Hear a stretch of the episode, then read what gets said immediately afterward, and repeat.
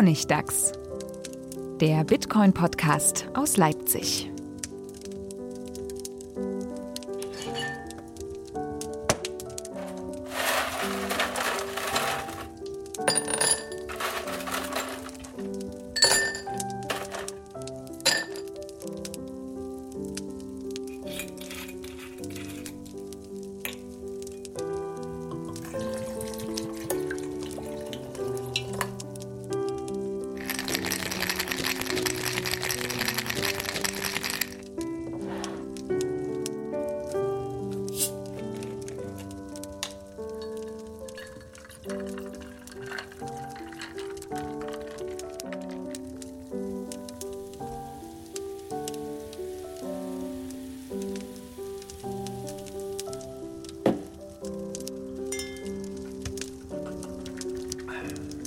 Herzlich willkommen zur mittlerweile 19. Folge vom Honigdachs, dem Bitcoin-Podcast aus Leipzig. Man hört es vielleicht, diesmal wieder mit einer neuen Technik, ein bisschen experimentell. Ähm, könnt ihr mal was sagen, ob ihr auch gut zu hören seid? Hallo zusammen. Hallo. Uh, ihr klingt aber toll. Oh, das klingt total sexy. Wir haben mal wieder was ausprobiert. Diesmal nehmen wir nicht mit Großmembranen-Mikrofon auf, sondern mit Headsets. Ähm, ist ja ein bisschen experimentell, unser Podcast, äh, wie sich das auch für einen Bitcoin-Podcast eigentlich gehört. Man hat uns doch vorgeworfen, wir haben so einen beschränkten Horizont und äh, wie, irgendwas ist es. Die Welt gehört den Neugierigen. Ah, du fängst schon an. Wir haben ja. off-topic schon mal ein bisschen ähm, äh, gebrainstormt, über was wir reden können, aber uns dann entschieden, doch heute nochmal bei den ganz äh, wichtigen Themen zu bleiben. Ähm, und für die, für die nahe Zukunft relevanten Themen. Und das ist nämlich Segwit 2X, das, was uns jetzt bevorsteht. Oder, oder auch nicht. Oder auch nicht. Deswegen müssen wir das heute machen, weil hoffentlich nächstes Mal ist das Thema schon gegessen. Ja, ja. Ähm, wir hatten darüber schon mal kurz gesprochen. Äh, dieses ganze Segwit-Thema begleitet uns ja jetzt schon seit Monaten. Ähm, und ich, ich kann mich erinnern, dass du, Stefan, gesagt hattest, ähm, als wir darüber gesprochen haben, kann Segwit überhaupt kommen? Da gab es mal diese Idee, kann man das nicht einfach fusionieren, diese Idee der, der Big Blocker, dass man sagt, okay, um die Kapazität der Blockchain zu erhöhen, ähm, machen wir die Blöcke der Blockchain größer von einem Megabyte auf zwei Megabyte. Das war das eine Lager und das andere Lager hat gesagt, wir brauchen Segwit als neues Update ähm, weil wir dann den vorhandenen Platz von einem Megabyte effizienter nutzen können und generell noch ein paar weitere Funktionen damit in die Bitcoin-Blockchain kriegen, die wir gerne haben wollen. Und da, diese Lager waren lange unvereinbar und da stand ja schon im Raum, naja, wäre nicht der Kompromiss, man macht einfach beides. Segwit und die Erhöhung auf zwei Megabyte. Wo du gesagt hattest, ich erinnere mich, das ist das Schlimmste, was passieren kann. Dann ist Bitcoin tot oder so. Habe ich das so gesagt? Naja, also sinngemäß habe ich das in Erinnerung. Ähm, ich habe gesagt, es wäre gefährlich. Es, wäre, es macht keinen Sinn, das so zu machen, ja. Das klingt, das klingt nicht mehr ganz so drastisch, muss ich ehrlich sagen. Weil dann die effektive Blockgröße bis zu 4 MB sein kann und dadurch. 8, 8 Megabyte sogar. 4 Megabyte wäre die typische Blockgröße dann. Also der Punkt, was ja viele Leute irgendwie scheinbar immer noch nicht wissen, ist, ist das Segwit, also Segregated Witness, diese wunderbare Technologie, die wir jetzt endlich haben, die, dieses Upgrade zu Bitcoin, was schon seit August glaube ich, äh, endlich, naja, aktiviert ist es, glaube ich, ja, doch August, glaube ich, irgendwann, tatsächlich da ist, ist auch eine Blockgrößenerhöhung, unter anderem. Sie ist eine Blockgrößenerhöhung. Also das heißt, wir haben, wir haben inzwischen viele Blöcke, die größer als ein Megabyte sind.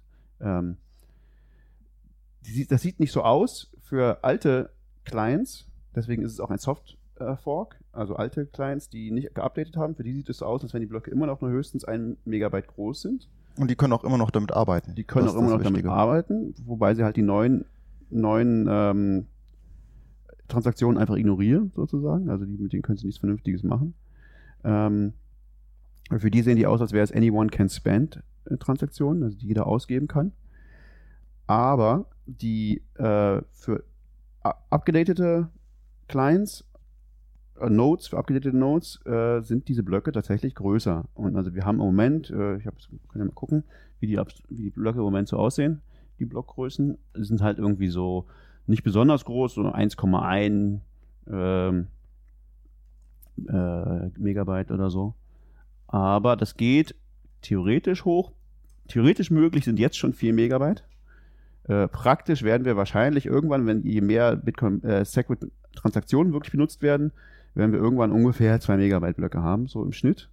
Ähm, Man kann sagen, wir sind jetzt bei, weiß nicht, irgendwas zwischen 7 und 10 Prozent an, an Bitcoin. so viel äh, schon? Hat sich schon so viel entwickelt? Ich glaube, es ist jetzt so bei 7. Als ich vor einer Woche geguckt habe, waren es noch fünf, aber es, also es entwickelt sich sehr schnell. Und also wir haben ja noch kaum Wallets, die das unterstützen, komischerweise. Also die, selbst die, die Core-Wallet, damit kannst du zwar Segwit-Transaktionen machen, aber du musst es noch mit der mit, mit, mit äh, Command-Line machen. Also in der GUI haben sie das noch nicht angemacht, mit Absicht sozusagen, um das erst äh, langsam testen, ein, einlaufen zu lassen, die Leute wirklich tests, langsam testen zu lassen. Aber ich hoffe, dass in der nächsten äh, in 15.1 schon äh, das drin sein wird, weiß ich aber nicht genau. Aber bei viel, also es gibt eigentlich kaum Wallets, die das überhaupt bis jetzt unterstützen. Also die Hardware-Wallets unterstützen es. Also meine Wallet, Armory, kann das natürlich. Ah, Armory Vorne kann das. dabei. Sehr ja, aber gut. die ist ja nicht für, für Autonormal-User.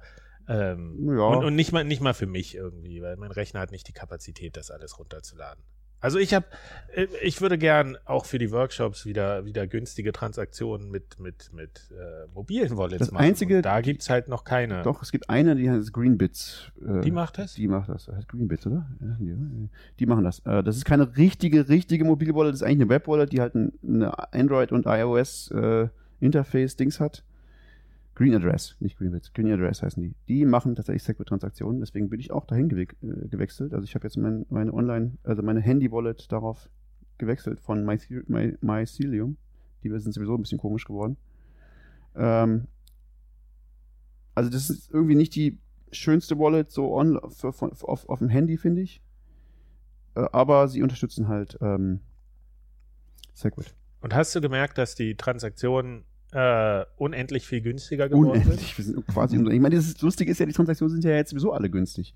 Äh, es ist ja höchstens selten, dass man jetzt wirklich viel, viel bezahlen muss. Also seit das durch ist, dieses Thema eigentlich, hat, hat der Spam, den, der offensichtlich politische Gründe hatte, ähm, ganz stark nachgelassen. Das heißt, das Netzwerk ist überhaupt nicht wirklich ausgelastet. Also es ist schon ausgelastet, also sie werden, die Blöcke werden schon voll, aber man kommt mit, weiß ich nicht, 50 Cent pro Transaktion gut hin. Äh, Ich habe es mal testweise mit 20 Satoshi probiert, ging durch. Geht natürlich nicht sofort. Hat eine Stunde gedauert oder so, aber ging durch. also das, das ist Wie, wie 20 Satoshi insgesamt oder pro pro? Nee, pro, Pro Byte. Pro, pro, pro Byte. Okay, Man stellt ja meistens ein, wie viel Satoshi pro Byte man zahlen will. ja. So Default ist bei manchen immer noch 200, das Zehnfache. Das ist sehr viel. Also man kann, äh, die, auch die, die Wallets sind halt sehr konservativ in ihren Schätzungen, was sie, ähm, also ist ja, ist ja sehr schwer. Die Zukunft kann, kann man natürlich schwer vorhersagen. Also die wollen halt erreichen, dass du mit 90% Wahrscheinlichkeit oder 95% in den nächsten Block kommst oder so und dann haben die halt extreme, ähm, extreme über also überschießen ganz stark. Was, wenn man wirklich äh, gucken will, wie viel man wirklich ausgeben muss für eine Transaktion, ist eine gute Möglichkeit, in TradeBlock zu gucken tradeblock.com slash Bitcoin. Wir können es mal verlinken dann auch. Ähm, da kann man immer sehen, wie viel gerade der Durchschnitt im, im aktuellen Mempool, wie viel gerade sozusagen die, die äh, Transaktionen im aktuellen Mempool äh, zahlen im Durchschnitt. Also wie die quasi die Konkurrenz ist der Transaktionen, die gerade auch in den nächsten Richtig. Block wollen. Genau, also im Moment zum Beispiel sind im Mempool 3825 Transaktionen. Das ist nicht so viel, das sind ungefähr zwei Blöcke voll. Und die Fees sind ungefähr 17, 17 Satoshi pro Byte, äh, pro Byte im, im Schnitt. Also, ja, also mit denen musst du dich gerade schlagen. Also wenn du mehr als 17 äh, Satoshi zahlst pro Byte, das ist sehr wenig, kann man jetzt mal ausrechnen, das sind irgendwie, weiß ich nicht, 10 Cent, würde ich schätzen, für eine Standardtransaktion. Ähm, dann hast du eine gute Wahrscheinlichkeit, dass du in den nächsten zwei Blöcken reinkommst im Moment. Also, Aber das ist ja auch schon wieder was, das ist so, die Fees in Satoshis angeben, das ist schon so nerdig wieder. ja, ja. Ähm, ich ich habe ich hab neulich, in letzter Zeit habe ich viele Leute getroffen, denen ich mal vor einer ganzen Weile über Bitcoin was erzählt habe und ihnen mal so einen, den symbolischen Euro geschickt habe. Die haben alle mittlerweile, ist ihr Handy gecrashed, die haben ihr Passwort verloren, die haben kein Mhm. Backup gemacht, bei allen ist das Geld weg. Und Ja. wenn, wenn man jetzt sagt, okay, um das richtig zu benutzen und günstig damit zu agieren, musst du die Satoshis per Byte einstellen, da gucken die mich doch an und sagen, tschüss. Das ist so. Die Welt ist so. Die Welt ist so. Also ich will nur sagen, wir sind weit davon entfernt, dass das irgendwie massentauglich ist. Absolut, da bin ich völlig, völlig deiner Meinung. Das ist wir sind weit davon entfernt. Und äh, das haben alle, glaube ich, alle unterschätzt. Also wie, schwierig das wird. Ich glaube auch, ich bin auch nicht sicher, ob es überhaupt jemals massentauglich werden kann. Also, weil es hat so ganz grundsätzliche Probleme, dass du eigentlich verantwortlich bist für deinen Private Key. Ja, also, und das ist was, was, ich weiß nicht, ob man das, ob sich das in der Masse durchsetzen kann, diese, diese Verantwortung selbst tragen zu wollen. Aber das muss auch nicht. Es wird weiterhin Banken geben und es wird auch Bitcoin-Banken geben. Wahrscheinlich, ja. Das ist wahrscheinlich eine gute Lösung für diese Dinge, ja.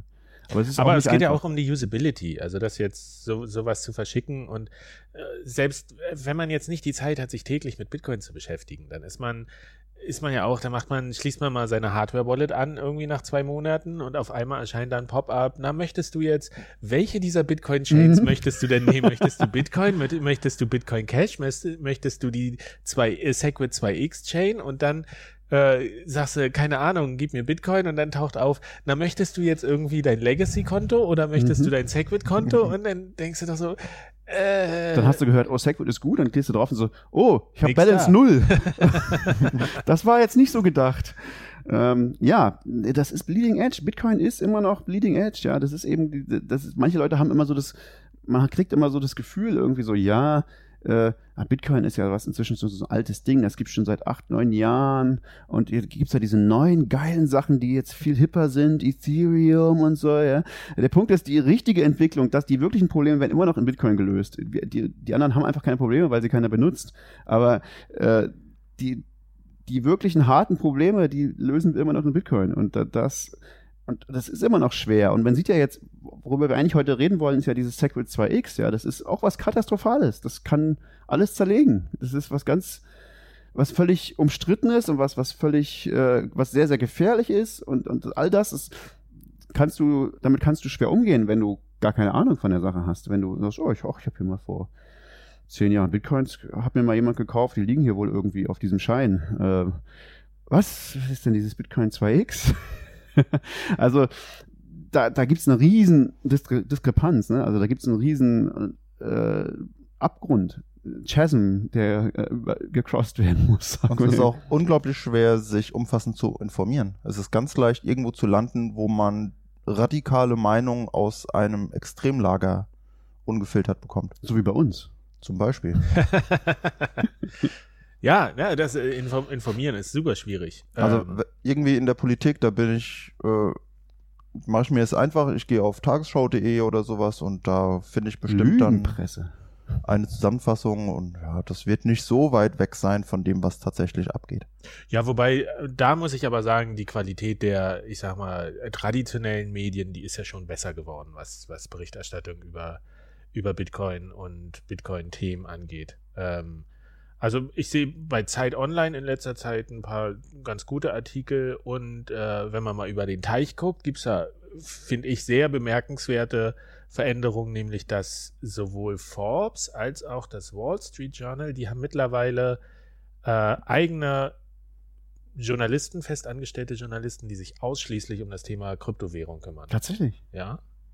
Wow. Ähm, bei, bei Forbes weiß ich nicht, aber es war wohl die erste und bei beim Wall Street Journal ist es Paul Vigna. Paul Vigna. Genau, der auch das Cryptocurrency-Buch geschrieben hat. Der ist nicht schlecht. Ähm, genau, und ich meine, die, die New York Times, ob da der Nathaniel Popper sich komplett auch nur um Kryptowährungen kümmert, das war nicht so ganz klar, aber das ist schon bemerkenswert, dass die, dass die Redaktionen dem Thema so viel Bedeutung zuordnen, dass sie eine Feststelle dem komplett zuordnen. Ah, ja, richtig. Aber selbst da, ich, ich glaube auch von, ich glaube Nathaniel Popper, ich bin nicht sicher, eine von, einem von dem habe ich neulich auch ein sehr fragwürdiges Stück gelesen. Also selbst diese Leute, die sich den ganzen Tag damit beschäftigen als Journalisten, haben oft äh, Meinungen oder, oder denen fällt es schwer, Dinge einzuordnen. Ja. Also gerade diese, in diesen, das ist ja wirklich ein Meinungskrieg, der da teilweise tobt in diesem. Da, äh, muss man aber auch sagen, da kann es nicht die komplette Objektivität geben. Das ist Nö. so, da muss man, und die machen schon einen guten Job, aber es geht mir ja genauso. Ich kann ja nicht mal alles lesen, was zu dem Thema existiert. Wie soll ja, ich mir da eine komplette Meinung bilden? Und irgendwann muss man versuchen, so einen roten Faden, eine Geschichte zu erzählen. Also, ich meine, wenn es nicht überhand nimmt mit falschen Aussagen, dann sollte man den Leuten das schon mal nachsehen, dass sie vielleicht auch da noch nicht komplett informiert waren oder so. Hm. Gehen wir doch mal einen Schritt zurück. Wieso genau möchte ein großer Teil der Community und insbesondere die Hauptentwickler von Bitcoin Core kein Segwit 2x? Schweigen im Walde. Äh, äh, Wer mal- von euch mal einen ist? Nochmal, äh, keiner von uns. Äh, einen Schritt zurück, äh, die, die, äh, was ist überhaupt Segwit? Also die 2x wollen, wollen die, Also ne? Segwit haben wir. Segwit haben wir. Also der Damit- nächste Teil wäre jetzt Damit haben wir bis zu 4 MB groß effektive Blöcke. richtig. Und genau. Und jetzt ist die Frage, das ist nämlich das eins, was, was da, da fängt es schon an. Also dass die Unterzeichner dieses New York Agreements, dieses 2x-Dings, also, äh, gar nicht verstanden hatten, dass es eigentlich nach Segwit gar keine Blockgröße mehr gibt. Es gibt eigentlich jetzt ein Block Weight. Das, das kann eben bis zu 8 Megabyte groß sein, dieses Block Weight.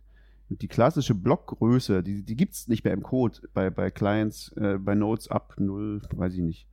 Zumindest ab 0.15 wahrscheinlich. Die gibt es wahrscheinlich immer noch, aber Du meinst für 4 Legacy. MB. Du meinst 4 MB. Bei einem MB großen Basisblöcken. es gibt keine Basisblöcke mehr. Das ist der Punkt. Also dieses, die, äh, die, dieses, dieses Konzept von Basisblock gibt es einfach bei Segwit äh, tauglichen Nodes nicht mehr. Es gibt tatsächlich nur noch Block Weight. Äh, jetzt kannst du das dann, da kannst du ausrechnen, was das dann heißt als Basisblock. Das ist sozusagen das, was sie dann den, den alten Clients irgendwie schicken. So als Legacy, äh, ihr könnt das auch noch verstehen, aber eigentlich gibt es diese Größe gar nicht mehr. Die wird gar nicht mehr, also da, da ist kein Limit. Das Limit ist, dass die, das Block Weight nicht größer sein darf als 4 Megabyte im Moment. Und das impliziert auch als, als Limit, dass das sozusagen für alte Clients es so aussieht, als wenn die klassischen Blöcke nicht größer als 1 Megabyte sind. Ähm, Damit es ein Softfork ist und weiter abwärtskompatibel ist. richtig, genau. Und kein Hardfork, der alle alten Versionen rausschmeißt. Genau. Und jetzt ist die Frage, was heißt denn das? Was, was willst du denn jetzt mit deinen 2 Megabyte Blöcken? Also du willst Blöcke, du willst Segwit und du willst gleichzeitig 2 Megabyte Blöcke. Das geht aber gar nicht, weil äh, die es gibt gar keine Blockgröße mehr, es gibt jetzt einen Block Weight mit Segwit und das ist schon bei 4 Megabyte. Also was willst du denn jetzt eigentlich sagen mit deinen 2 Megabyte Blöcken? Ähm, was du wahrscheinlich meinst, ist, dass es für alte Clients, die Segwit nicht unterstützen, so aussehen soll, als wenn die Dinge jetzt 2 Megabyte groß sind. Aber das Lustige ist, also für welche Clients soll das denn dann gelten? Also weil die, die was alten, die denen? unterstützen weder 2 Megabyte noch Segwit. Also die, die lehnen all diese Blöcke auf jeden Fall ab, weil es ja dann ein Hardfork ist. Und die neuen, die haben kein Konzept von äh, Blockgröße. Also, äh, was du aber wahrscheinlich meinst, ist, du willst das Blockweight auf 8 Megabyte erhöhen. Vielleicht meinen sie das. Äh, ich glaube, das ist das, was in dem Code vermutlich jetzt drinsteht von 2x. Und das ist ein, schon eine sehr fragwürdige Geschichte, weil es gibt, wie gesagt, so, ein- so ein Paper, haben wir schon mal darüber gesprochen, von sozusagen, also ungefähr allen Leuten, die sich irgendwie äh, in, in, mit Sicherheit und so in, in Bitcoin auskennen, also in der, in der Akademie, akademischen Welt, die haben alle zusammen ein Paper geschrieben, ja, na, also größer als 4 Megabyte sollten wir die Blöcke wirklich nicht machen, dann fällt uns ganz viel von dem Netzwerk weg. Das Paper ist jetzt schon ein bisschen älter, ist schon mindestens ein Jahr alt, ich glaube anderthalb, eher zwei. Da hat sich inzwischen schon ein bisschen was getan. Also äh, der Code ist schon modernisiert worden. Vielleicht ist, hätte es nicht ganz so katastrophale Auswirkungen. Man weiß es einfach nicht. Ähm, also schon technisch, aber ist das schon eine fragwürdige Geschichte, dieses, äh, diese 2x-Komponente des Ganzen. Also ist erstmal gar nicht klar, was es bedeutet. Dann ist es, wenn man es so interpretiert, wie die Leute das scheinbar jetzt interpretieren, die diesen BTC1-Client geschrieben haben, dann ist es, könnte es gefährlich sein. Also der Punkt ist, wir werden im Schnitt wahrscheinlich keine solchen so großen Blöcke haben. Also die tatsächlichen ähm, Blöcke wer- werden vermutlich im Schnitt ähm, 4 Megabyte groß sein, wenn Segwit sich durchgesetzt hat.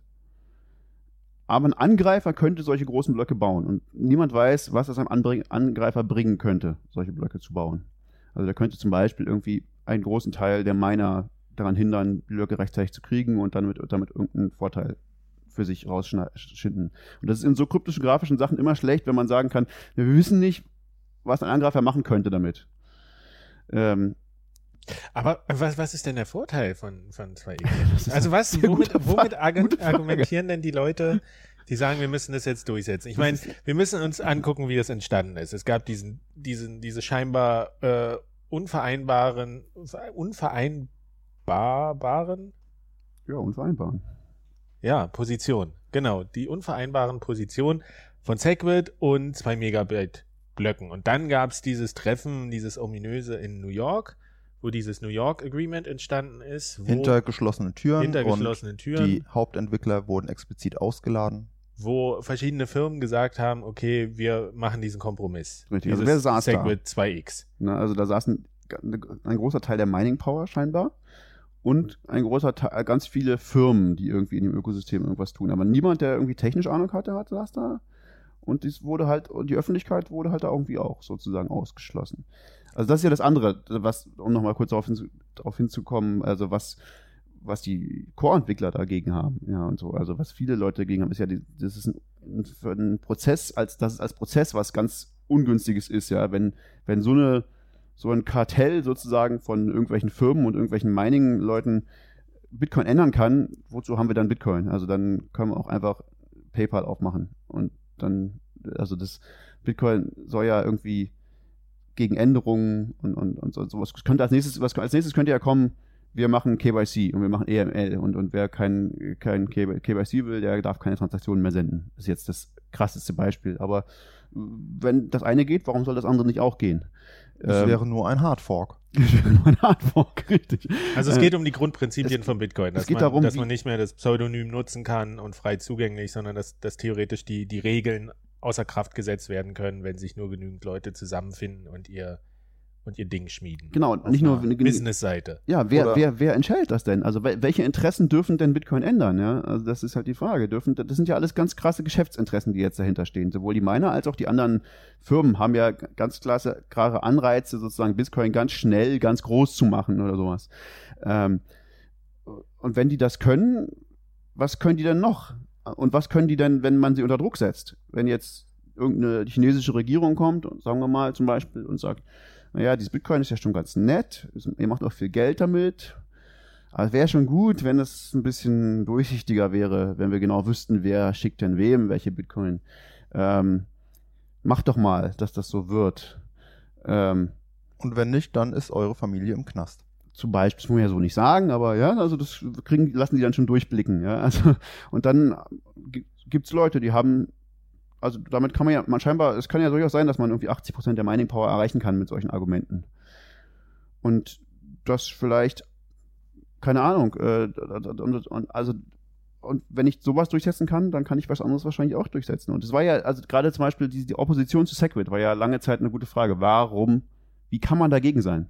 Wie kann man gegen Segwit sein? Es gibt kein Argument dagegen.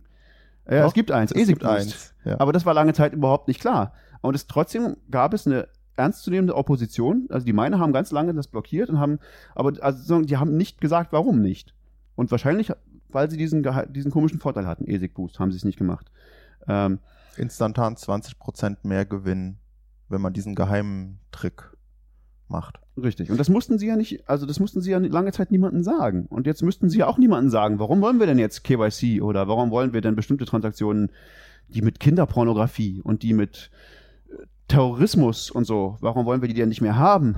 Das müssen sie ja nicht begründen, dass ihnen da jemand, dass sie jemand, und ich habe auch noch niemand, noch nicht gehört, dass einer von den Leuten, die alle verrückt geworden sind, so äh, äh, Gavin Andreessen und äh, noch äh, Jeff Garsig neuerdings Mike und Hearn. äh, Mike Hearn und äh, wie heißt der, der früher der Chef der, der Foundation war, äh, der auch angeblich Craig Wright äh, äh, verifiziert hat. Irgendwie Eric Voorhees, der auch, Den äh, auch alle, alle werden verrückt irgendwie. Roger Ware, alle werden verrückt. Alle frühen Gr- Bitcoin-Größen werden verrückt.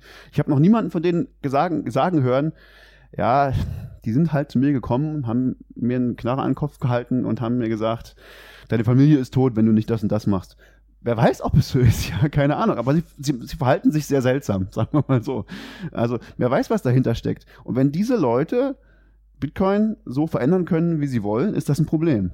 oder andere vergleichbare Leute. Oder irgendwer, ja. Also wenn, wenn wir sozusagen ohne einen klaren ähm, Konsens zu haben, und ein Konsens heißt, dass quasi alle Leute, außer vielleicht ein paar Verrückten, ähm, sich auf nachvollziehbare Art einigen, das ist ganz klar eine gute Idee, sowas zu machen, wie zum Beispiel Segwit. Es ist eine ganz klare, eine gute Idee, das, das, das zu machen. Eigentlich alle vernünftigen Menschen müssen sich einig sein, das ist eine vernünftige Sache. Das Argument, was ich höre von der Gegenseite ist, ja, das ist zu riskant und niemand weiß ja, ob da nicht irgendwas passiert mit Segwit. Ich glaube, das ist das Einzige, was sie offiziell sagen. FAT sozusagen, ja, okay. Also das war, also äh, Segwit ist ja vorbei jetzt, aber Ja. genau. Ja, aber, sagen die aber immer noch. Bcash ist viel besser, weil kein Segwit und man weiß ja nicht, was mit Segwit, da könnte ja alles Mögliche passieren. Achso. Aber letztlich müssen wir doch trotzdem nochmal einen Blick darauf werfen. So ganz nutzlos war doch dieses New York Agreement nicht. Es Nee. klingt jetzt so furchtbar negativ, was ihr sagt. Und äh, da ist auch bestimmt viel Wahres dran. Aber letztlich die Situation war doch unglaublich verfahren. Ja. Und es, und es gab keine, eigentlich gar keinen, gar keinen Weg, wie äh, das Problem gelöst werden könnte zwischen. Doch, der Weg war von Anfang an völlig klar. Second Level Layer auf Bitcoin aufbauen, zum Beispiel Lightning. Nee, aber es das- ging ja um Segwit. Also Um, um Segwit zu, Punkt zu ist, das, das durchzusetzen. Also es war ja, war ja alles blockiert. festgefahren. Meinst du, glaube ich. Genau, gerade, ne? genau. Ja. Und dann kam dieses. New York Agreement. Genau. Dann haben dann Leute unterschrieben und auf einmal hatte man das Gefühl, okay, es gibt einen Fahrplan, da ist ein gewisser sozialer Konsens dahinter. Ähm, wenn auch halt repräsentiert eben vor allem durch Firmen und, und Geschäftsinteressen. Aber irgendwie die Miner haben gesagt, okay, wir halten uns da dran. Und äh, so ein paar Börsen äh, und, und, und Firmen haben auch gesagt, wir halten uns da dran. Und auf einmal hat man ja gesehen, okay, jetzt kommt Bewegung in die Sache. Und das war doch auch der auf Auslöser, warum Segwit überhaupt umgesetzt wurde dann. Naja. Beziehungsweise dann haben, haben die Miner ja gesagt, okay, nee, wir spalten uns jetzt trotzdem ab. Wir machen jetzt unsere 2 Megabyte Blöcke. dann Erstens ist ja. Bcash entstanden. Erstens gab es dann Bcash, wobei es sind 8 Megabyte Blöcke, glaube ich. Ja. Ähm, in Wirklichkeit sind die natürlich nur wenige Kilobyte groß. Aber äh, egal. Da, äh, genau, also da muss man sagen, erstens äh, haben die Miner sich, äh, sich abgespalten mit, mit, mit Bcash. Also das ist schon ein Grund, warum das Agreement eigentlich wahrscheinlich nicht mehr wirklich gültig ist. Also Das so ist auf jeden Fall nicht hinfällig. gemeint. Ist hinfällig. bist nicht so hinfällig. bindend. Und das andere ist, ja, man kann jetzt sagen, das Agreement hat dafür gesorgt, dass Segwit durchgesetzt wurde. Man kann aber auch sagen, UASF hat dafür gesorgt, dass Segwit durchgesorgt, äh, durchgesetzt wurde, weil UASF hat dafür gesorgt, dass dieses Agreement stattgefunden hat und dass die Miner dem zugestimmt haben, weil sie gar keine andere Alternative hatten. Also weil sie eigentlich ein, so einen Fork verhindern wollten. Also UASF hätte ja für auch User Activated Soft Fork. User Activated, weil die User, also eigentlich alle vernünftigen Menschen in Bitcoin, alle User, die wollten ja alle Segwit. Und ähm, Und dann haben sie mal eine Abstimmung gemacht. Und dann hat sich gezeigt, aha, wenn es nach denen geht, dann wird es auf jeden Fall kommen. naja, was, was heißt Abstimmung? Was meinst du? Naja, mit den Nodes und Signaling und dem ganzen Kram. ja, Und so hat sich zumindest angedeutet, dass die User, auch wenn sie keine Miner sind, dem Netzwerk das einfach aufdrücken würden. Ja, das ist nicht so klar. Also das ist ja überhaupt nicht klar, was da passiert wäre. Ja, also wir Ja, hatten auf jeden Fall so viel zu wenig Mining Power. Also war sehr wenig Mining Power hinter USF, aber wahrscheinlich die große, große Mehrzahl der Nodes und wahrscheinlich die große Mehrzahl der Businesses in dem Fall. Es gibt ja immer diese drei, drei Dinge sozusagen. Ja, Nodes, es gibt Businesses und es gibt, äh, es gibt Miner. Und, und wir, was hier gerade ja verhandelt wird eigentlich, nichts mehr und nicht weniger, ist ja sozusagen, wer entscheidet in Bitcoin, wer entscheidet, Und wie als sich vierter Bitcoin Punkt- ändern darf. Die Entwickler. Und das Punkt die Entwickler, genau, richtig. Also die ganz, all diese Gruppen haben ja ein Interesse irgendwie, Bit, äh, verschiedene Interessen. Und, und wer darf Bitcoin verändern, ist so ein bisschen die Frage. Und Bitcoin funktioniert nicht, wenn einer dieser vier Gruppen rausfliegt. Richtig. Genau. Und, und wahrscheinlich ist die Antwort dafür, eigentlich darf sich Bitcoin nur ändern, wenn sich alle diese vier Gruppen einig sind. Sonst ist es auf jeden Fall eine sehr problematische Änderung. Ist, also, weil man sich, was man sich vorstellen, was man sich, also was ich mir als ehesten noch vorstellen kann, ist, Bitcoin kann sich ändern, wenn die Miner nicht einverstanden sind. Indem wir einfach dann die Hash- Hash-Funktion ändern. Sozusagen, Ja. wenn alle anderen sich einig sind, dann, naja, die müssen wir uns von den Minern nicht, äh, nicht irgendwas aufoktroyieren lassen. Weil, aber, aber das ist das Einzige. Alle anderen Konfigurationen lassen sich schwer vorstellen. Also, aber, naja, vielleicht Businesses, weiß ich auch nicht. Aber jedenfalls, ich würde sagen, die Big Businesses und die Miner sind die am wenigsten wichtigen. Die User sind schon, Und vor allem mit Minern und Businesses, da reicht es, wenn nur noch 10% übrig wären. vielleicht. Wäre schon auch ein krasser, also wäre schon ein krasser Schlag, aber Aber bei 10% der User oder 10% der Entwickler, das, das wird richtig wehtun. Aber vielleicht ist es auch gar, kann man das gar nicht so sagen. Ne? Also das wird alles wehtun. Und der Punkt ist aber, die Frage ist eigentlich vielleicht auch, was ist Bitcoin? Ja? Ist es denn noch Bitcoin, wenn wir äh, ganz viele User verlieren? Weil, warum verlieren wir den denn dann? Wahrscheinlich, weil, weil es nicht mehr das repräsentiert, was die Leute wollten. Ähm, aber ist es noch Bitcoin, wenn wir eine andere Hash-Funktion hätten? Hm, keine gute Frage. Ist es noch Bitcoin, wenn wir die ganzen Businesses nicht mehr haben? Also was ist ja, denn aber, Bitcoin? aber Moment, man schmeißt doch die Leute nicht raus. Die sind doch dann nicht weg. Äh, was doch, was doch ansteht mit diesem, mit diesem Segwit 2x, äh, mit dieser Hardfork, ist doch eigentlich, dass die Blockchain nochmal gespalten wird. Letztlich. Und Das dass sich, das, dass sich dann vielleicht passieren könnte. zwei inkompatible Lager bilden wieder. Richtig. Die einen, die eben diese, diese neuen äh, Spezifikationen da umsetzen und den folgen, das, was beschlossen wurde, und die anderen, die sagen, nö, machen wir nicht. Genau. Und Das ist doch eigentlich das Grundprinzip auch von Bitcoin, dass man das jederzeit machen kann und dass die Mehrheit dann Mehrheit in gewissem Sinne, wir Ja, wissen jetzt noch das? nicht wovon, Genau. entscheidet, was es wird. Ja, und das ist die Frage. Was ist, diesmal ist es wirklich sehr gefährlich. Bei Bcash zum Beispiel war es ja immerhin, die haben die nicht die Dreistigkeit besessen zu sagen, okay, wir sind jetzt Bitcoin. Ja. Segwit 2x sagt, wir ändern das jetzt.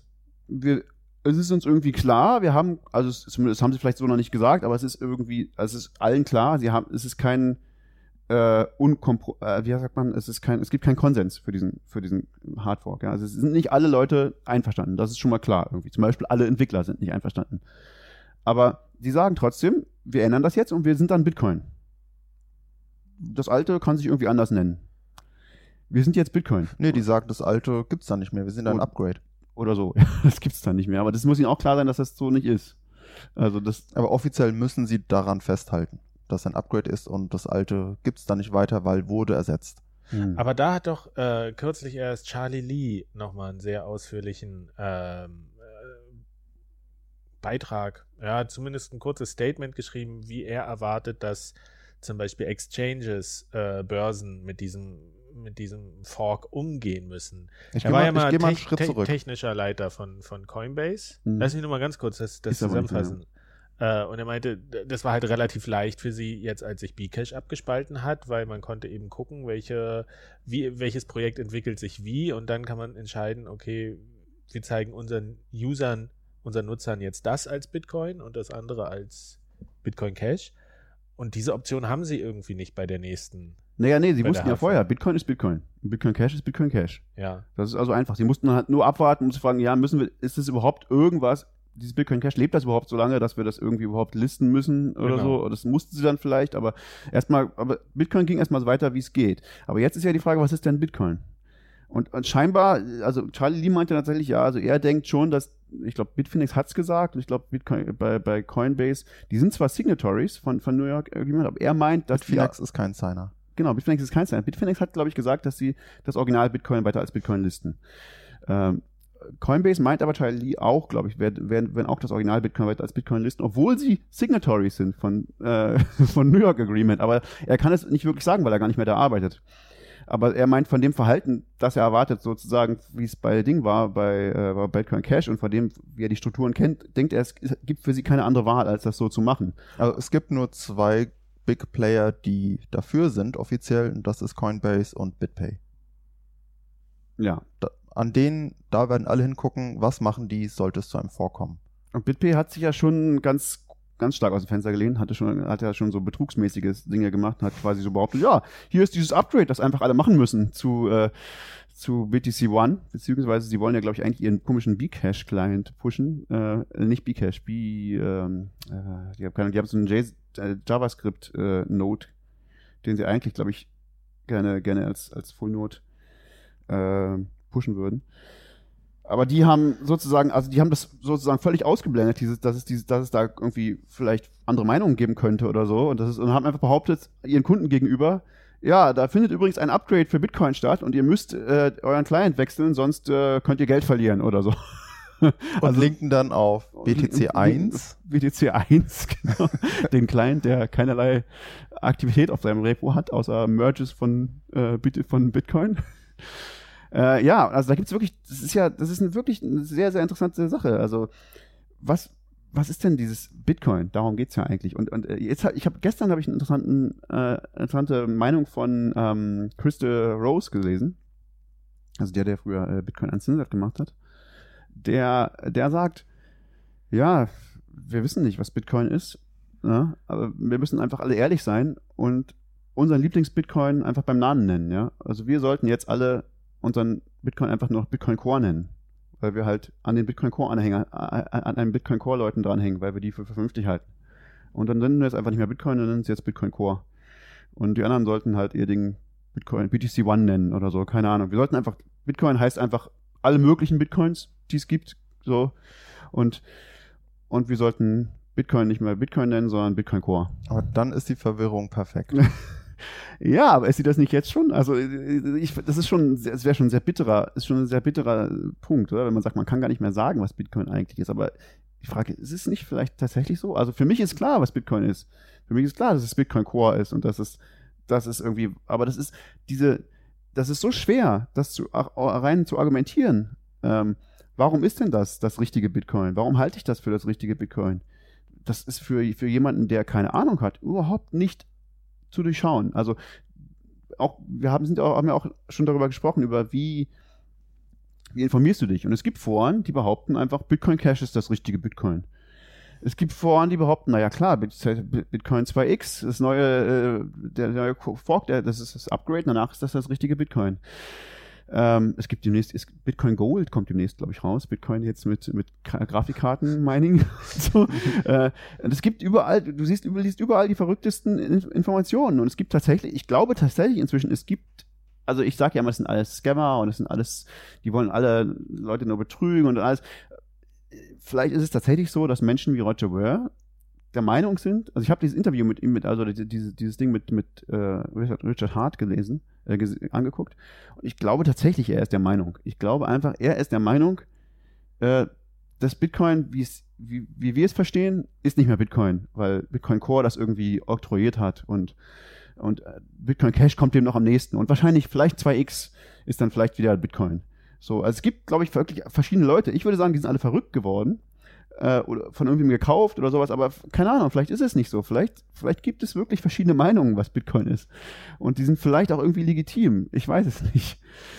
Da, da, das ist ja so ein Ding. Ähm, um, um zu verstehen, wie Akteure handeln, muss man immer davon ausgehen, dass die tatsächlich überzeugt sind von dem, was sie machen. So, so unwahrscheinlich es vielleicht auch, auch scheint, ja, aber es ja. ist, ähm, diese, diese Möglichkeit muss man auf jeden Fall in Betracht ziehen. Aber ich bin ganz ehrlich, mir, mir schwirrt der Kopf bei diesen ganzen Sachen, auch, auch was wir hier besprechen. Es ist so, es ist für mich wirklich schwer einzuschätzen, wie konkret ist da eine Gefahr oder wie, wie viel heiße Luft ist da einfach in diesem, in diesem Zusammenhang. Weil es ist schwer, sich da irgendwie ein, ein gutes Bild zu machen, auf das man sich verlassen kann.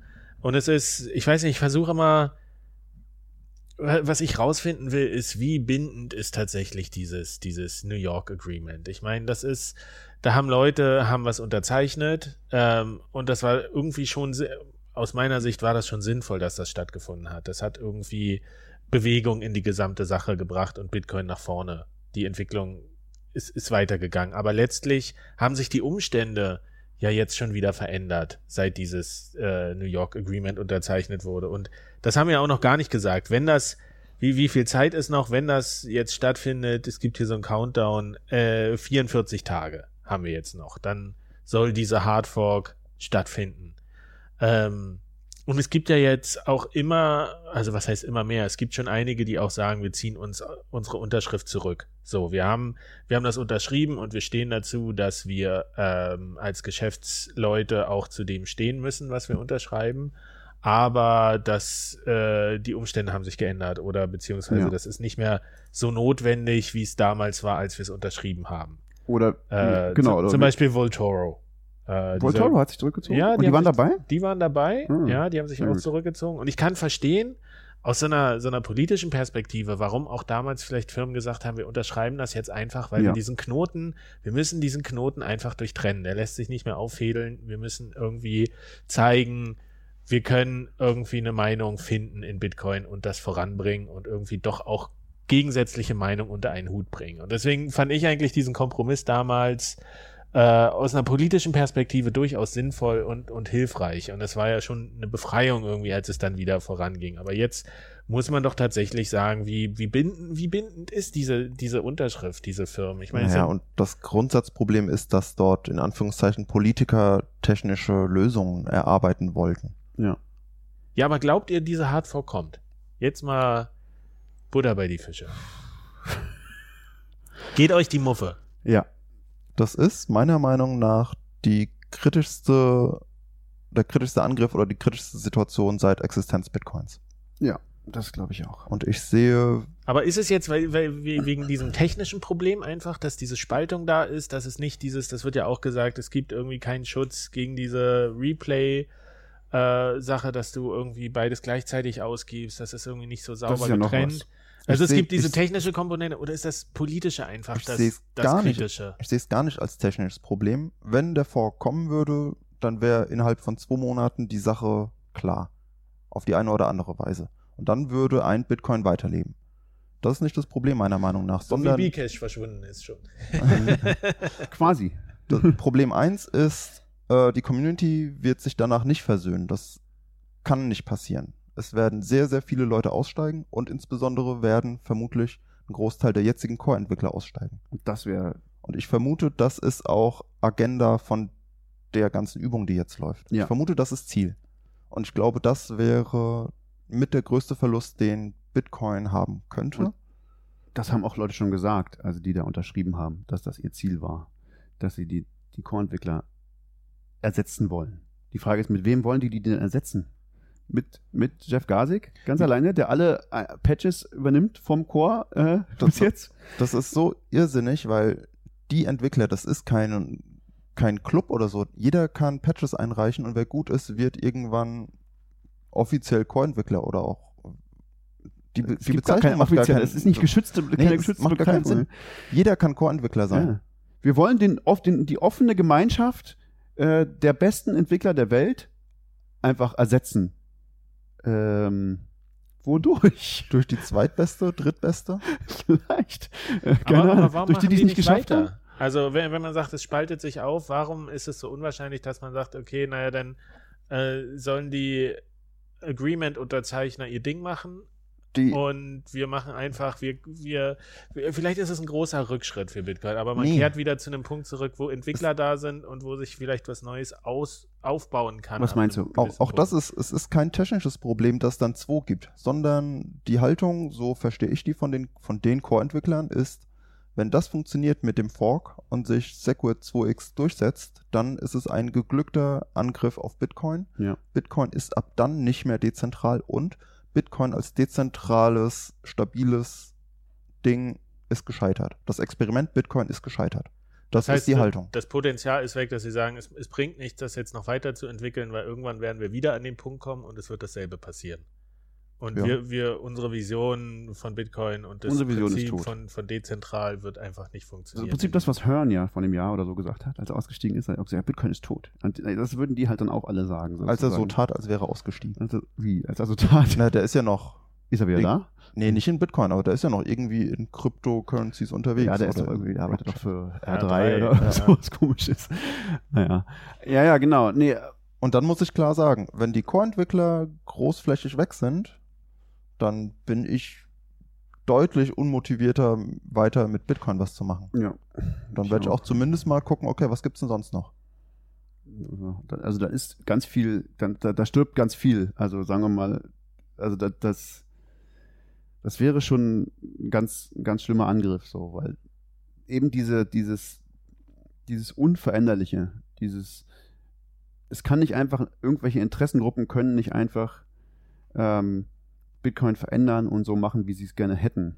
Der Auslöser an sich, ob jetzt 4 MB oder 8 MB Blockweight, das ist gar nicht so der Ding, aber es ist halt ein Punkt, wo die Techniker oder die Entwickler sagen, nee, das ist doof, lass uns das mal nicht machen und eine andere Gruppe drückt's durch. Ist ja nicht nur das Einzige. Das einzige andere, was sie gesagt haben, ist auch, ja, vielleicht machen wir sogar irgendwann diese Erhöhung so. Ist ja eine gute Idee vielleicht, ja, aber das, die, das Timing ist völlig falsch. Äh, wir haben gar nicht Zeit, das vernünftig zu testen. Äh, und da, da ist auch nicht vernünftig getestet worden. Das ist ja noch sowas. Also Es die- gibt immer noch es- kein Testnet, es gibt keine Es Software. gibt gar nichts, ja. Also das, Keine Wallet-Entwickler können testen, ob deren Wallets damit funktionieren würden. Es, das ist, es gibt nichts, Ja. außer eine Zahl, ab diesem Block soll es sich ändern. also alles, was, was, was sozusagen diese weltweite Gemeinschaft von Entwicklern in den letzten acht Jahren aufgebaut hat an äh, Kompetenz, aber auch irgendwie an Infrastruktur, an Sicherheit, an, an Erfahrungen, wie man mit solchen, mit so einem Milliardenprojekt umgeht. Das würde weggeschmissen werden in diesem Moment, ja. Die Leute würden in diesem Moment sagen, ja, ja, wir können das besser. Und wir heißt, wer, was ist das denn? Jeff Gasik alleine. Und der hat in den letzten drei Jahren nichts gezeigt, was er irgendwie an Kompetenz hat. Also alles, was er gemacht hat, war irgendwie sehr, hat sehr Inkompetenz gewirkt, ja. Inkompetent gewirkt. Also der hat irgendwelche Sachen gemacht, wo ihm dann Jack, Jack Maxwell sagen musste, ja, wenn du das jetzt wirklich durchziehst, dann äh, Geht's kaputt. geht's kaputt.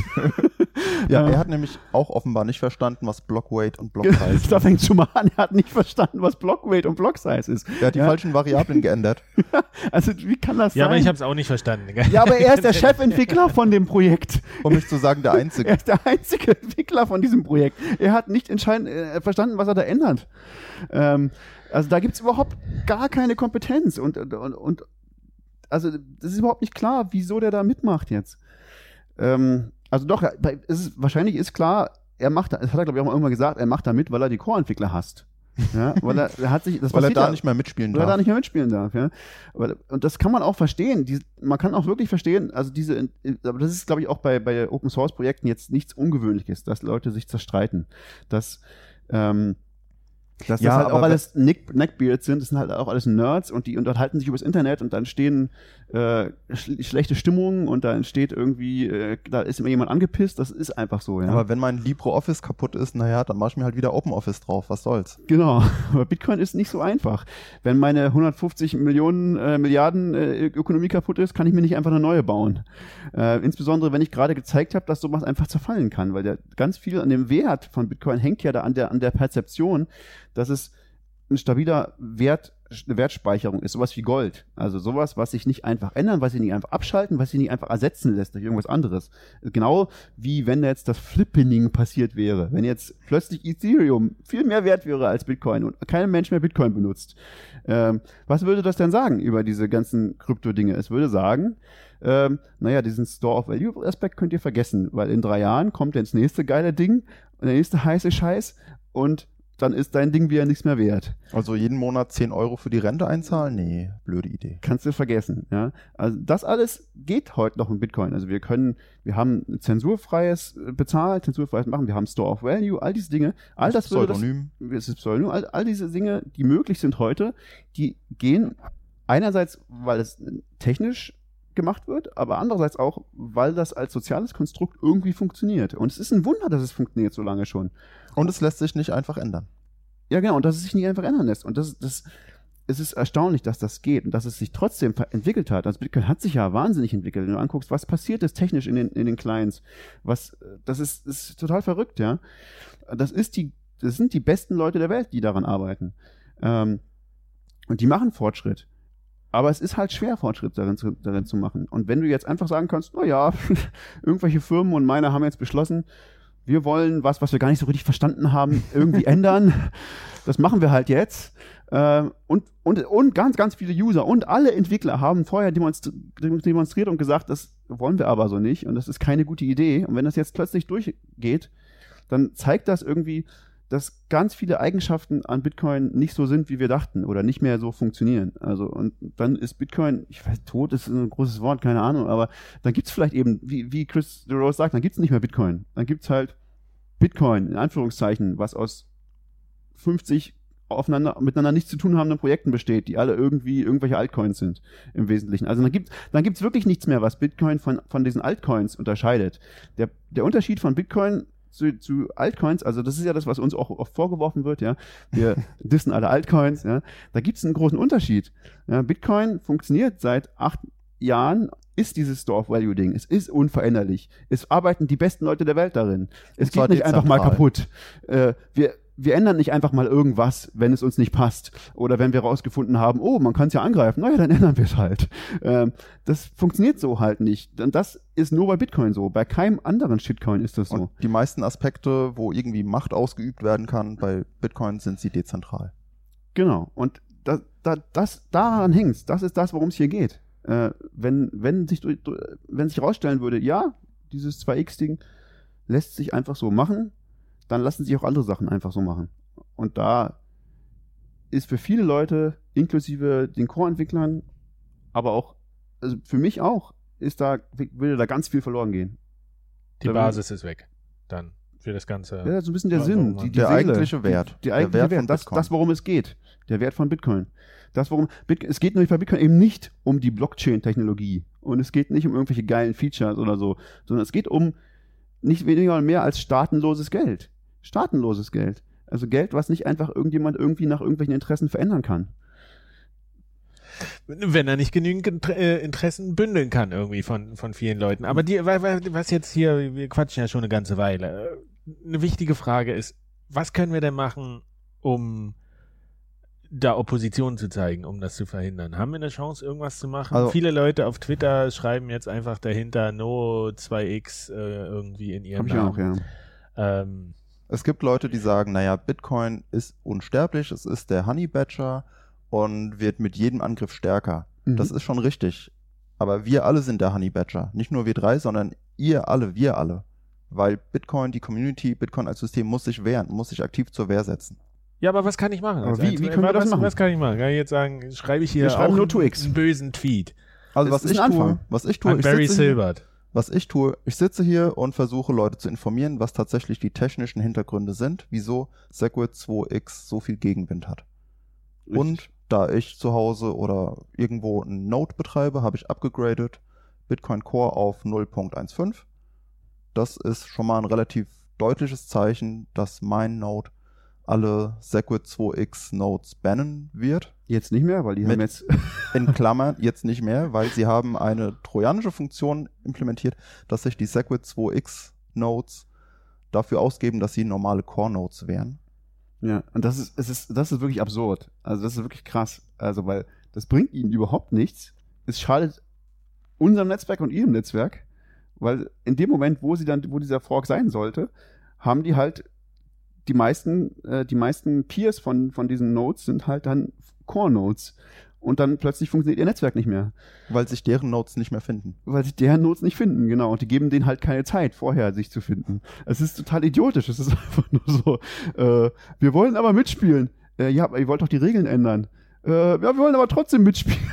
Ähm, es, es gibt überhaupt keinen Sinn. Das ist auch wieder sowas. Es gibt einfach keinen Sinn, ja. Aber ja, wir sind dabei, was kann man machen? Was kann und man dagegen was tun? jeder auf jeden Fall tun sollte, ist alle Bitcoins, wenn möglich, selbst verwalten. Auf eine eigene Wallet, auf eine eigene Paper Wallet, auf einen eigenen Rechner ziehen und nicht irgendwo auf eine Exchange lassen und erst recht nicht bei BitPay oder Coinbase oder so lassen, weil das da ist so eine hohe Chance, dass es schief geht, also das eigenes Eigeninteresse. Aber um ein bisschen aktiv für die Sache zu kämpfen, Leute informieren, Druck aufbauen, Social Media. Ja, redet mit, man kann mit seinen, mit, mit den Exchanges reden, die man benutzt. Man kann mit, also den, den Firmen reden, die man benutzt in Bitcoin und denen sagen, unterstützt ihr das? Also ich nicht ich, und, und sagen, warum nicht. Äh, man kann sehr, sehr viel machen, aber es ist nicht immer einfach. Also man kann, wie gesagt, diesen, diesen, seinen Node upgraden und damit klar demonstrieren, dass man das, äh, dass man das nicht möchte. Man kann andere Leute, man kann auf, auf Twitter, man kann durchaus auf Twitter Politik machen, ja. Äh, Wer Mining betreibt, guckt doch mal, wo eure Miner aktiv Ja, sind. genau, richtig. Nur Nodes, äh, nur Pools benutzen, die ganz klar dagegen sind oder zumindest den, äh, ihren, ihren Voting zulassen, wie Slush Pool, glaube ich, der sagt irgendwie, ja, ihr könnt gerne abstimmen und äh, ähm, die Leute, die dafür sind, können also unseren- den Anteil an Mining Power, den nehmen wir dann dafür und den anderen nehmen wir dagegen. Ähm, Denn das ist ja der Punkt, wo Segwit 2x ansetzt und sagt, ja, wir haben doch alle Miner. 90 Prozent. Genau, also das ist das, da muss man wahrscheinlich irgendwie anfangen, ja, aber das, es ist, es ist nicht leicht, aber ja, eine gute Frage, was kann man dagegen machen? Ähm, fällt euch noch was ein? Ich, mir fällt es echt schwer, diese, diese Situation oder die, die, die Dringlichkeit dieser Situation so richtig zu bewerten. Ob das nicht alles, ob das nicht nur so ein Strohfeuer Ja, ist, was dann verpufft. sein. Und, wie bewertet man das? Das Dann kommt, läuft dieser Countdown ab, hier 44 Tage, 8 Stunden, 15 Minuten, 0815 ist doch symbolisch. Mhm. ähm, und, und am Ende, weiß ich nicht, sieht man nach einer Woche, da ist ja gar nichts passiert irgendwie. Oder vorher noch. Ich meine, es gab ja schon ganz viele solche. Es gab einen Bitcoin Classic, es gab Bitcoin XT, es gab Bitcoin Unlimited. Alles Hardfork-Versuche. Keiner von denen hat jemals, ist jemals, hat jemals stattgefunden. Ne? Und ich glaube, das ist auch immer noch das, das Wahrscheinlichste, dass auch dieser nicht stattfinden wird. Dass einfach die Leute, die das bis jetzt supporten, auch irgendwie einsehen, okay, hat keinen Sinn. Ist keine gute Idee. Das hoffe ich. Das ist das, was, das, das kann man nur hoffen, ja. Aber, aber, keine Ahnung. Also es gibt, Oh, einen habe ich noch, was, was Schönes. Charlie Lee, Entwickler von Litecoin, wird mir von Tag zu Tag sympathischer. Er hat öffentlich gesagt, okay, passt auf, Jungs, ihr findet euer Segwit 2X geil. Ja, Ich gebe das euch meine 250 Segwit 2X Coins und ich möchte dafür 200 oldschool veraltete Bitcoins. Richtig. Und äh, Roger Ver hat ihn, hat ihn beim Wort genommen und hat es, Mhm. die haben es ausgemacht. Und jetzt noch, äh, es haben noch ganz viele andere Leute, Alex Morkos und verschiedene Sachen, andere Leute haben Und auch gesagt, Ben 250 Davenport. Bitcoins machen wir. Tour Demstar. Wir tauschen unsere 250 Segwit Coins gegen deine 250 äh, Bitcoins. Also man kann da einen sogenannten Atomic Swap machen. Also man kann den, ein, man kann Smart Contracts so basteln, dass das tatsächlich passiert. Also dass man, dass man sagt, äh, das ist bei denen jetzt mehr so ein Gentleman Agreement, aber man kann das tatsächlich auch technisch arrangieren, ähm, dass es, dass es einfach so stattfindet. Also dass Ohne Treuhändler dazwischen. ohne Treuhänder. Dass in der einen, in der einen äh, Chain kriegt der eine 250 Bitcoin vom anderen und in der anderen Chain kriegt der andere 250 Bitcoin, äh, Segwit Coin, äh, nee, 2x Coin, äh, sozusagen. Äh, das kann man machen und das ist auch eine gute Möglichkeit, glaube ich. Und ja, das, das, das, das wurde, hat eine schöne Fahrt angenommen.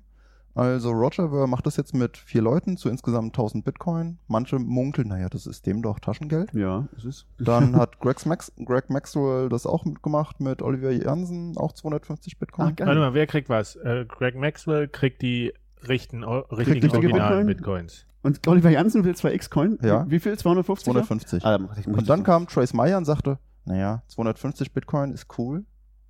Machen wir But what's 2500. really cool? 25.000 Bitcoin. Was? Hat er gesagt. Geil, aber hat, niemand, hat noch niemand auf, 25.000 Bitcoin. aber es hat hier noch niemand beim Wort genommen, oder was? Niemand. Kam keiner mehr. Wie, und der will, der will, der will, äh, Der will 25.000 Bitcoin haben und gibt dafür 25.000 Segwit 2x Coins her. Das ist auf jeden Fall ein Statement. Ja. und dann Ja. ging's los. Ich habe mir den Thread mal angeguckt. sammeln jetzt. Ja, äh, nee, gesammelt bin ich noch nicht, aber da, ich habe jetzt hier irgendwie ein Dutzend Leute, 520 Bitcoin, 250, 250, 100, 100, 50, 50, 1000, 22. Also jetzt haben die Leute verstanden, oh, das wäre natürlich geil. Eins zu eins tauschen. Ich Das verdoppel wäre mein natürlich der Bitcoin. Hammer, ja, natürlich. Jetzt springen sie alle an und es. Andererseits musst du dann auf Twitter sagen, ich besitze so und so viel Bitcoin. Mhm. ist, äh, Man weiß wir natürlich nicht, ob die es alle durchziehen würden, ob sie überhaupt so viele Bitcoins haben. ja. Also ich habe nur drei Leute gesehen, die drauf anspringen. Das war Roger Ver mit 1000, Oliver Jansen und dann einer hat gesagt, naja, für 100 mache ich das mit euch. Nix wieder gehört. Aber die beiden sind auch halt bekannte Riesenwale. Also die haben beide in der Größenordnung von 100.000 100.000 Bitcoin oder so. Ähm, da, da ist nicht, die müssen an Privacy jetzt nichts mehr verlieren. Ja. Es ist Mhm. allen Leuten klar, dass die so viel Bitcoin haben. Also es gibt eine sehr, sehr große Liste, die jetzt irgendwie 30.000 Bitcoin groß ist von Leuten, die sagen, ja, mach den Fork, gebt mir Bitcoins, ich gebe euch eure Coins. mhm. Und es gibt nicht viele, die das andere sagen. Die De, sagen, de facto niemand. doch, äh, Roger. Roger. Und also Olivier. gibt's, gibt's letztlich ist es wieder so, es wird hinter die Fassaden geguckt, wie viel, wie viel steht wirklich hinter den einzelnen Positionen und wie viel Ernsthaftigkeit wird da. Put your money where your mouth is. Das Ja, wäre vielleicht eine gute, ja, so, da, wenn jemand so eine Webseite machen würde, wo man das, wo man es einfach machen könnte. Sagen, hier, Genau, registriert put your money where your mouth is. Genau, das gibt's bestimmt schon, aber irgendwie sowas, ja. Und dann, das wäre natürlich cool, eine Webseite zu machen. Hier, komm, du willst einen Bitcoin-Fork machen? Dann kauf doch hier meine ähm, so und so viel. Legacy. mein, Legacy meine, Coins. meine, deine ab. äh, genau, kauf doch mal, kau, dann, ich, ich kauf, nee, wer sagt, ich kauf deine Bitcoins gegen deine neuen Legacy Coins. das wäre ganz cool. Das, dann würde es vielleicht, solche- das ist ja noch ein anderes Ding. Ein anderes Problem ist ja, dass, wenn das jetzt nochmal kommt, ne, äh, was sagt, kommt da nicht jede Woche so ein neuer, äh, so ein neuer Fork? Jede Woche kommt da Bitcoin Gold, Bitcoin. Und dann machen wir Shit, wieder eine neue Bitcoin. Folge äh, geschenkte Coins. Ja, aber das, das wird ja auch lästig und, und man weiß ja noch nicht, was das Steuer, was das Finanzamt dazu sagt und so. Äh, Man sollte vielleicht wirklich so, ein, so eine Webseite machen, so äh, generisch für all solche Dinger, das einfach, das verhindert die bestimmt, weil du kannst dann immer sagen, ja, echt, du möchtest einen neuen Coin machen, okay, dann zeig doch erstmal hier, wie viel du gegen 25.000 Bitcoins, wie viel du davon dann, dann setzen würdest, dann verlieren möchtest. Aber die Wahrscheinlichkeit doch, jetzt mal ganz, ganz der Hobby-Investor in mir fragt, äh, die Wahrscheinlichkeit, dass der Kurs runtergeht in den nächsten 44 Tagen ist doch ziemlich hoch unter diesen Voraussetzungen, oder? Das würde man erstmal denken, aber es war bei Bitcoin Cash auch nicht so. Ich kenne Leute, die sagen, ich muss jetzt noch schnell Bitcoins kaufen, damit ich dann zwei Coins habe. Das, Das ist auch eine Möglichkeit, ja. Das ist auch eine, so kann man es auch sehen. Das gibt ist eine heiße Spekulation. Ja. Also ich finde es auch sehr unsicher. Ich fühle mich nicht wohl damit und es gibt bestimmt auch ganz viele Investoren so. Ähm, ich glaube auch, ich glaube auch, dass es so sein wird wie bei Bitcoin Cash. Also da weiß ich auch nicht, der Kurs ist nicht gefallen, aber er ist auch nicht viel gestiegen. Und danach ist er in, in, in, gegen Mond, auf den Mond gegangen. Ja, So. aber auch weil Segwit dann irgendwie aktiviert war und man und dieser riesen Ja. Knoten geplatzt war, der sich irgendwie angestaut hat. Ja, über ja, die genau, Jahre. aber Aber, da das ist ja jetzt nicht in dem Fall so. Ich meine, was, das wäre, se- es wäre schon, auch wenn die sich abspalten und man sagt irgendwie, pff, es, es gibt jetzt vielleicht doch zwei Coins, dann wäre es ja trotzdem, weiß ich nicht, irgendwie, ich kann mir nicht vorstellen, dass wenn diese, dieser Fork stattfindet, dass es irgendwie eine grundpositives Fazit daraus gibt. Weil irgendwie wird's wird's noch mehr kaputt machen. Ich meine, bei, Da bei Segwit war es so, es waren so viele froh, dass diese, diese Bremsklötze, die immer gegen Segwit waren, aus Mhm. Gründen, die nicht, nicht nachvollziehbar waren, dass die auf einmal jetzt ihr eigenes Ding gemacht haben, dass man gesagt hat, schön, ihr seid aus dem Weg, wir können jetzt Gas geben nach vorne. Aber das ist ja jetzt nicht so, dass irgendwie ähm, eigentlich, eigentlich verändert das ja mit Bitcoin nichts, wenn die sich abspalten würden, außer dass irgendwie schon wichtige oder bewährte oder zumindest äh, langjährige. Institutionen und, und Unternehmen Gutes- verschwinden würden aus dem bedeuten. Ökosystem. Also, äh, ja, genau das meine ich. Wenn ja. die sich wirklich abspalten, gibt es auf jeden Fall Probleme. das, ich, ich sehe da keinen positiven Ausgang, wenn diese vorkommt. Dann ist es, Genau. warum sollte dann der Kurs hochgehen? Weil Nee, alle sagen, stimmt, okay. Yippie, BitPay ist jetzt weg. Ich meine, Bit das schreiben die ja auch bei Twitter, wenn, wenn, wenn sie irgendwie gefragt werden, warum sie dieses 2x so durchsetzen und dass sie sagen, naja, wir haben unser, unser Leben, haben wir dem gewidmet, Bitcoin groß zu machen und an die Mhm. Leute zu bringen und sowas, was man ihnen ja auch glauben kann. Es gibt Ja, ja. viele Leute dabei, die eine echte Historie haben, die viel geleistet Ja. haben, die jetzt aber trotzdem irgendwie in einem Lager sind, wo man sagt, das ist nicht das Richtige, aus unserer Perspektive jetzt. Ja. Und Aber wenn- BitPay, wenn- also aus BitPays Perspektive kannst du das völlig nachvollziehen. Ich meine, die wollen möglichst viele Transaktionen möglichst günstig machen. So. Das ist für die erstmal, die sind ja, die wollen ja nichts anderes machen als irgendein, die sind ja ein Zahlungsdienstleister. Und für die natürlich, äh, Ich dachte, die wollten aussteigen aus dem Endkundengeschäft und wollten nur noch mit Banken, mit Banken arbeiten.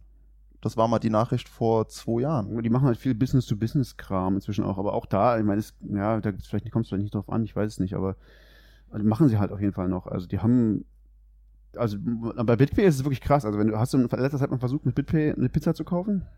Ich habe es mal irgendwann versucht. Also jetzt geht's, glaube ich, wieder. Jetzt ist es wieder okay. Ich äh, habe noch nicht meinen Anwalt mit BitPay bezahlt. dann geht's auch, wenn du um diese um Größenordnung, wenn du eine Pizza kaufen willst. Es ist halt so, du zahlst dann die normalen Gebühren, die schlagen dir sehr hohe vor. Und du zahlst aber noch deren Gebühren, um das irgendwie zu konsolidieren.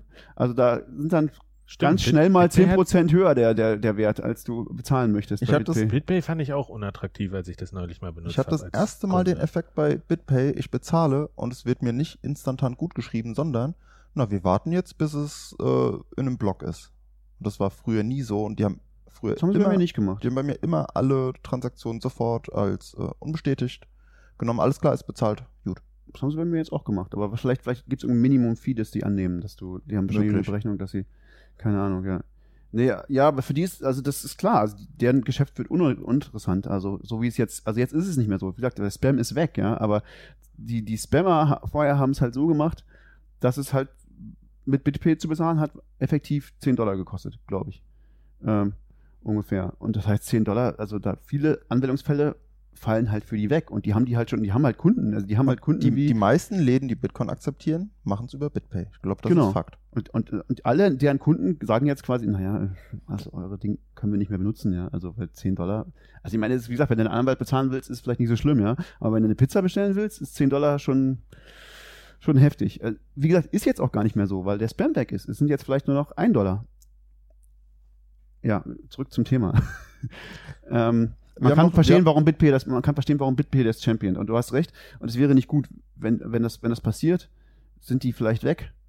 Ähm, keine Ahnung. Wir haben noch nicht drüber gesprochen, wie hoch wir tatsächlich die Wahrscheinlichkeit sehen, dass es den Fork überhaupt gibt Ja. und er sich durchsetzt. Das Beste, was passieren könnte, darum sind wir uns, glaube ich, einig, das Beste, was passieren könnte, ist, der Fork findet nicht statt. Sind wir uns da einig? Wir uns so? Wäre das besser als der Fork findet statt und scheitert grandios? Ich glaube schon. Ja, das wäre irgendwie, wir haben es versucht, naja, obwohl. Ja, es wären, es würden Leute, Es würde der, der nächste Fork-Versuch kommen. Ja, aber dann wissen wir noch besser, das ist noch früher gestoppt. Wir wissen halt immer, okay, ja, wie bei XT, Classic, Unlimited, äh, 2X. Es passiert einfach nicht. Es wird nicht passieren.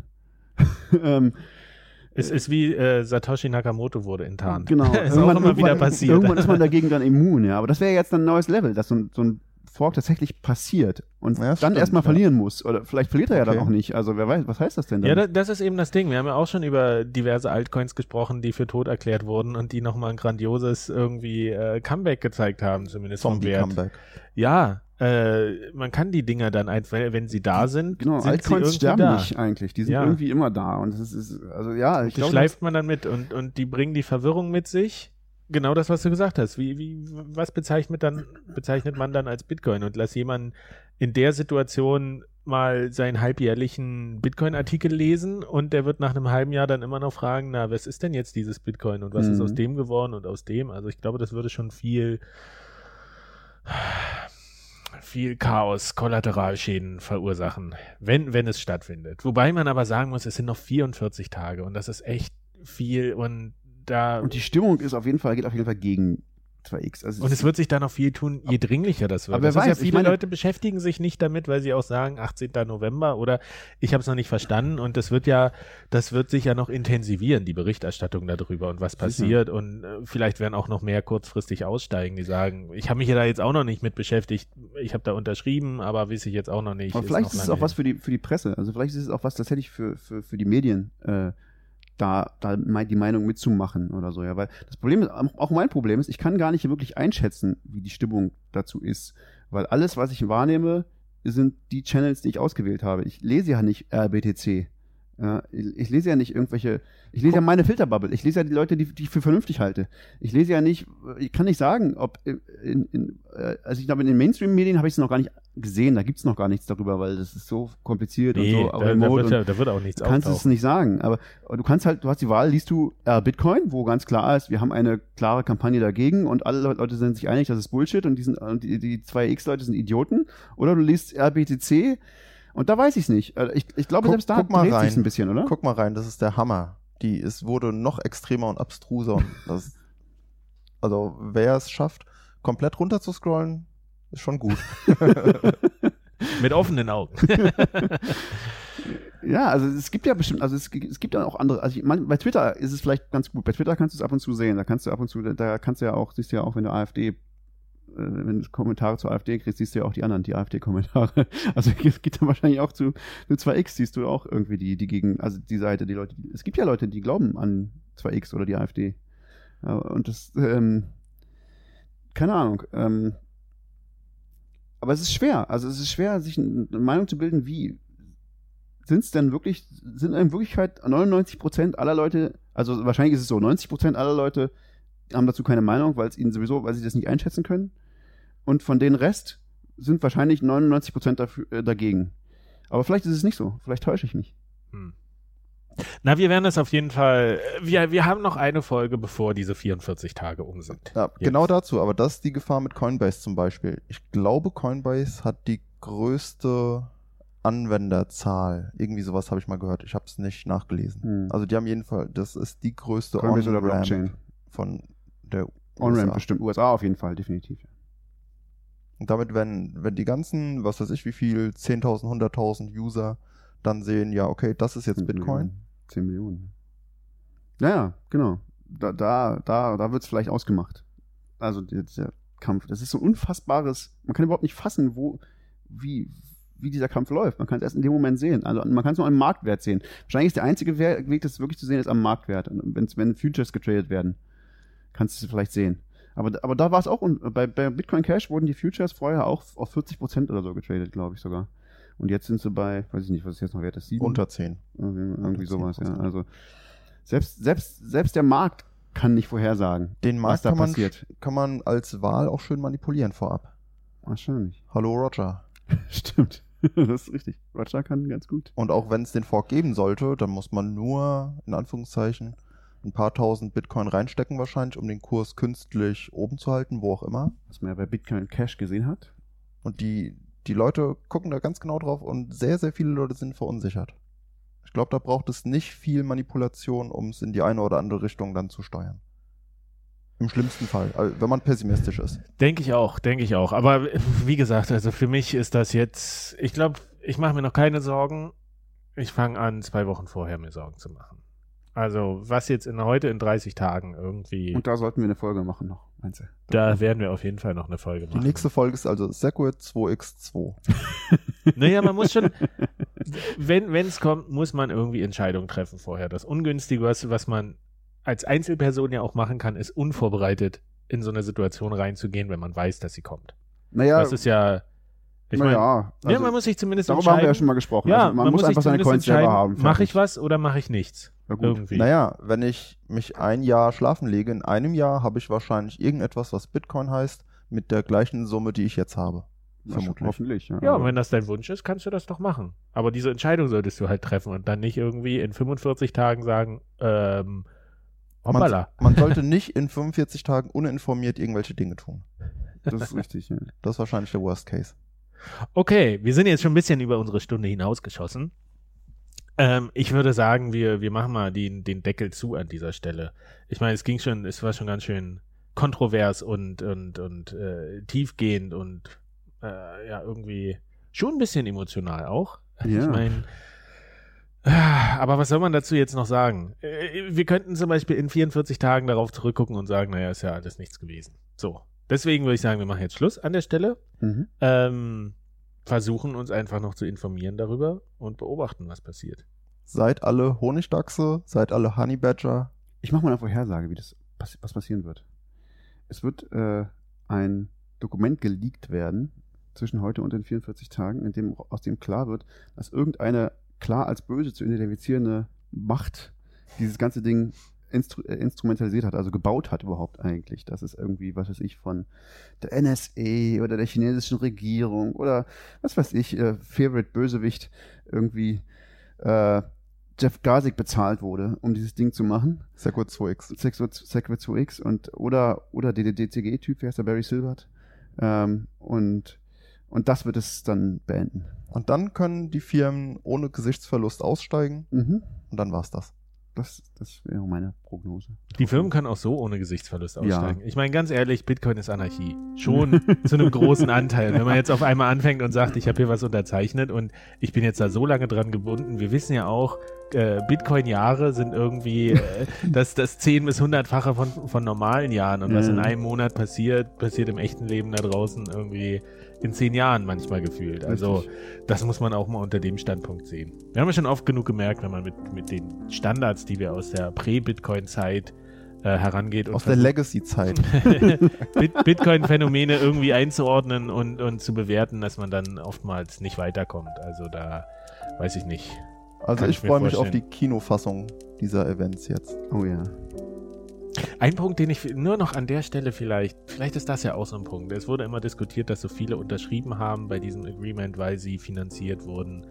Eben oder weil, weil diese DCG, heißt die DC? Ja, ich glaube schon. Di- Digital, Currency Group, ja. genau. Von, Große von Alan, Investitionsgruppe. Alan von- Silbert, weil die halt Anteile haben und die Bar- dann gesagt Barry, haben, nicht Allen. Barry Silbert, ja.